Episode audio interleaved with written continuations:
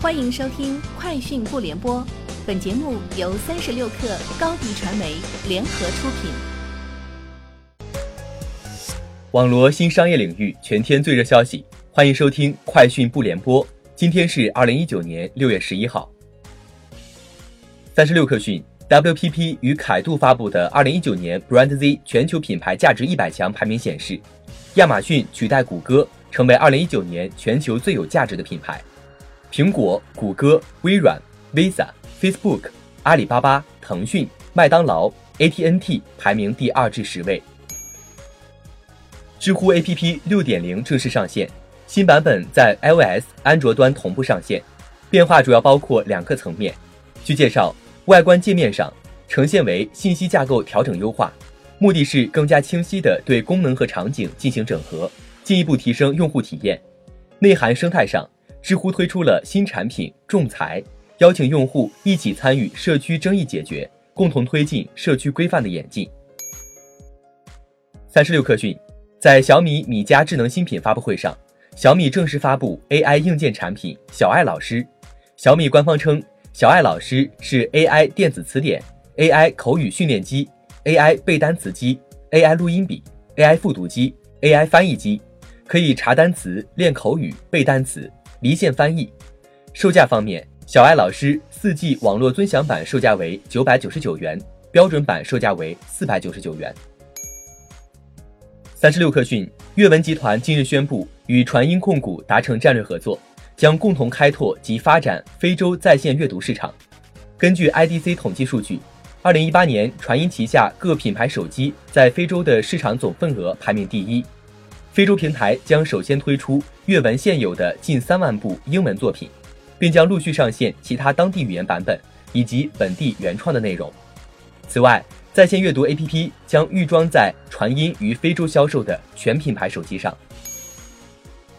三十六克讯，苏宁与联通宣布在 5G 领域达成战略合作，并成立 5G 智慧零售实验室，双方将在强化苏宁全场景优势、数据精准服务。C to M 以及智能终端产品研发进行全面合作，同时双方将共同打造智慧五 G 小店，将会提供消费者全面体验升级。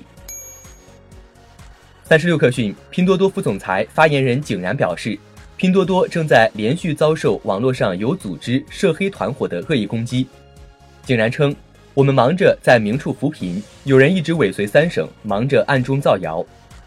其行为特征为动用各种手段，将无署名和无信源批评拼多多的不实稿件在正规网站发布，之后再利用这些正规信源进行多次转发至其他网站和两微段子手号，持续打击拼多多声誉。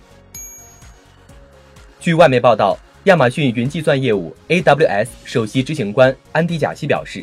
尽管他认为将 AWS 从亚马逊剥离出去没有明显的好处。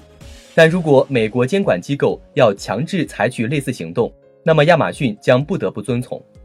贾西称，客户应该不希望这种情况发生，因为要实现这样的目标，就不得不做许多额外事情，比如召开财报电话会议，这可能会分散人们完成更重要任务的注意力，比如将云计算服务保持在较高水平的运行状态。据新浪科技有文章称。网易云音乐与虾米音乐合并在即，虾米方面表示对传言不予置评，并称阿里大文娱不会放弃音乐赛道。此外，网易云音乐回应三十六氪称系不实传闻。此前有报道称，在腾讯音乐娱乐集团上市后，虾米音乐与网易云音乐的合并事宜被二度摆上谈判桌。音乐投资圈人士表示，价位可能在几千万人民币级别。以上就是本期节目的全部内容，明天见。欢迎加入三十六氪官方社群，添加微信 hello 三十六氪 h e l l o 三六 k 二，获取独家商业资讯，听大咖讲风口，聊创业，和上万客友一起交流学习。高迪传媒，我们制造影响力。商务合作，请关注新浪微博高迪传媒。